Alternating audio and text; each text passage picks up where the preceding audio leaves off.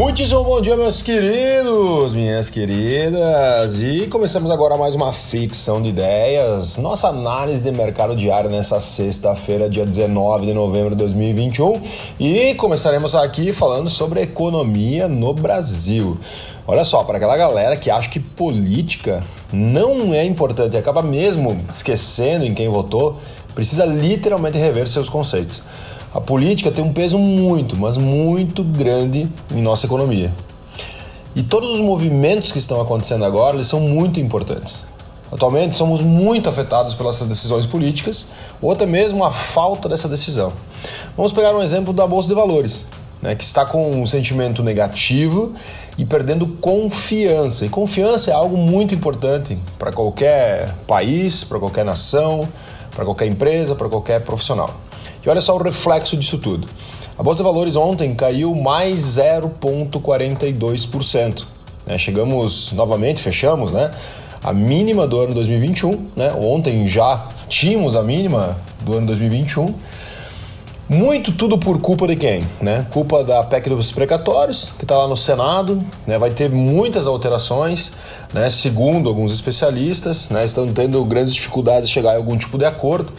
Muitos senadores estão dizendo que não vai ter alteração, mas o grande que é que se essas alterações impactarem ainda mais, por exemplo, no risco fiscal, as pessoas tendem a desconfiar mais do país, tirando o dinheiro daqui, levando para outros lugares. Por isso que é importante a gente entender que a política, sim, ela interfere diretamente né, em nosso dia a dia. Por quê? Uma economia mais fraca tende a impactar também nas pessoas na ponta. Né? Vamos dar um exemplo: quando você ganha seu salário, você chega no mercado e muitas vezes a inflação lá faz com que aquele dinheiro que você ganha ele não tenha o mesmo peso de períodos anteriores.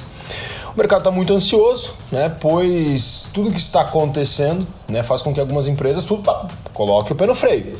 E colocando o pé no freio, não se contrata, não se investe, e isso tudo faz com que a economia literalmente trave. Como nós falamos ontem, ainda falando de política, nós temos, como a gente fala, de eleições muito antecipadas. Né? Estamos em eleições praticamente um ano antes, já começa a se falar em eleições, e isso faz com que um país como o nosso, por exemplo, um país subdesenvolvido, um país que está em desenvolvimento, ele acaba travando ainda mais por causa dessa incerteza. Ou seja, a nossa moeda não é tão forte, por exemplo, quanto o dólar. E falando em dólar e real, ontem nós tivemos uma desvalorização do real perante o dólar de mais 0,40%. Só para você ter uma ideia, somente este ano a bolsa brasileira caiu 21% se comparar ela em dólar. Né? Ou seja, se nós convertêssemos todos os dinheiros né, em reais que nós temos na bolsa brasileira, olhássemos para o dólar, a nossa bolsa perderia 21%. Então isso é muito importante a gente fazer uma análise, porque isso nos mostra que a gente perdeu um quinto né, da nossa eficiência de compra, nossa eficiência de dinheiro né, perante a outros lugares do mundo. Vamos falar aqui um pouquinho ainda falando dentro do cenário da economia. Olha só, desmatamento. Ontem o Instituto Nacional de Pesquisas Espaciais, muito levado em conta né, por órgãos, inclusive internacionais, no sentido de análise do desmatamento, ele levou ao mercado um relatório falando que o desmatamento na Amazônia subiu 21,97%. E aqui eu quero que vocês olhem muito por aquilo que eu falei ontem. Né? É, alguns países já estão falando em sanções a países com desmatamento e com produtos oriundos de lugares que não são legais, né? então o Brasil deve sofrer muito nos próximos anos. A gente sabe que isso vai acontecer até 2025, mas já estamos em 2022, o ano que vem, né? e possivelmente a gente deve sofrer algumas retaliações nos próximos capítulos. É importante nós acompanharmos e principalmente de alguma forma nós conseguirmos cobrar movimentos, né? porque isso pode afetar todos nós, pode afetar mesmo sendo a Amazônia, pode afetar nós aqui, por exemplo, em Santa Catarina, Rio Grande do Sul, Paraná, São Paulo. Por quê? Porque quando o embargo acontece, ele é um embargo a uma nação, não é um embargo a um lugar. Então é muito importante a gente ficar de olho nisso, ok? Falar um pouquinho sobre energia elétrica. Olha só, o governo reduziu o imposto de importações de equipamento de energia elétrica. Né? Só para ter uma ideia que painéis solares foi de 12 para 6%, irá, né? De 12 para 6%. Alguns, algumas baterias de lítio de 18 para 9, né? Alguns conversores de corrente contínua vai de 14 para 7 e reatores nucleares, né, de 14% hoje de carga tributária, vai zerar a carga tributária. Tudo isso olhando né, para a escassez de energia elétrica, inclusive algo que nos impactou esse ano por causa das, da crise hídrica, né? Lembrando que hoje mais de 60% do que a gente produz energia vem de hidroelétricas, né? Então a gente precisa de água, não tendo água, nós temos um grande problema. Só para lembrar, né, dos painéis solares que sairão de 12 para 6%, então, ou seja, nós vamos diminuir 6% o imposto sobre essas importações. O Brasil hoje é um dos países com maior incidência de raios solares do mundo, então a gente pode aproveitar muito mais essa nossa fonte de energia. Falando um pouquinho sobre o futuro, o carro da Apple, né? A gente já falou sobre isso em alguns, uh, algumas fricções ideias atrás, mas a Apple está afirmando, né?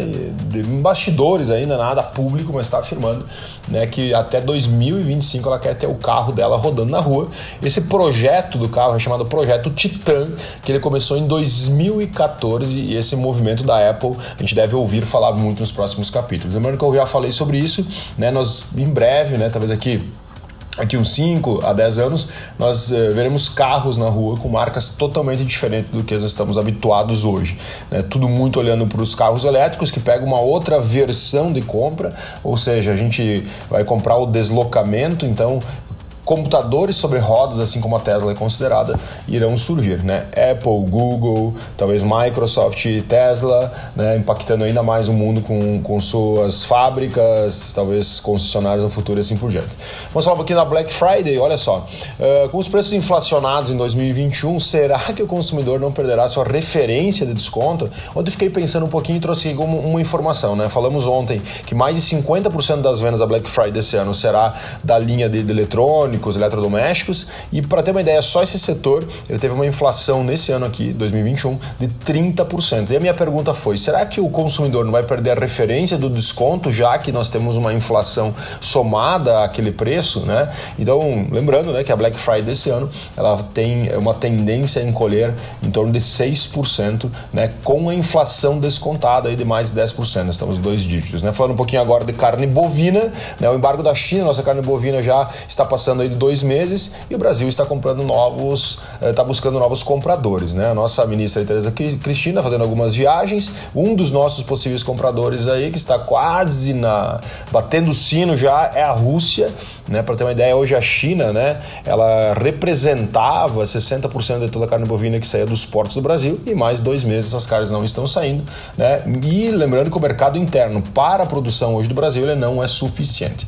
Vamos falar agora do salário mínimo, mais um tópico né? Eu não trouxe ontem, essa, é, isso já era do dia 17, mas ontem acabei não trazendo por causa nós tínhamos muitos outros uh, comentários importantes. Mas o salário mínimo ele vai ser projetado em R$ 1.210, né? O salário mínimo aumentou mais do que o projetado, a projeção era que ele aumentasse 6,2%, ele vai aumentar mais de 10%, oriundo do Índice Nacional de Preço ao Consumidor, que é a base que o governo usa para aumentar o salário mínimo, né? O Índice Nacional de Preço ao Consumidor, para ter uma ideia, ideia que era né, projetado ali em torno de 8,4, ele aumentou para 10,04. Né, isso ele faz com que o governo mude o percentual de aumento do salário mínimo, né? Então a projeção era 6,2 de aumento, né? Foi para cima de 10%.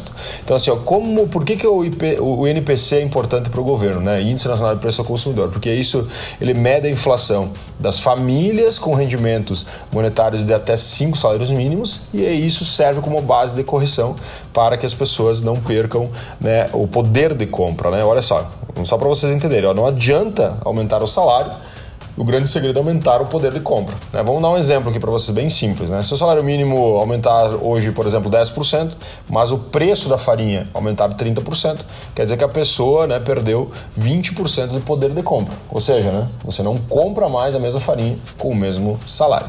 E para a gente finalizar nossa análise de mercado de hoje, vamos trazer aqui a mudança de hábito. Olha só, 71% dos brasileiros estão afirmando neste momento que preferem compras online. O que, que é isso? Né? Como Einstein Einstein já dizia: a mente que se abre a uma nova ideia jamais voltará ao seu tamanho original.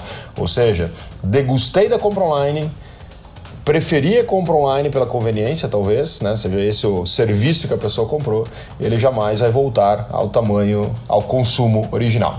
Beleza, meus queridos? Espero que tenha feito sentido para você. 10 minutinhos de análise de mercado todos os dias, antes das 8 horas da manhã. Fricção de ideias. Um beijo no coração, um ótimo final de semana e até segunda-feira.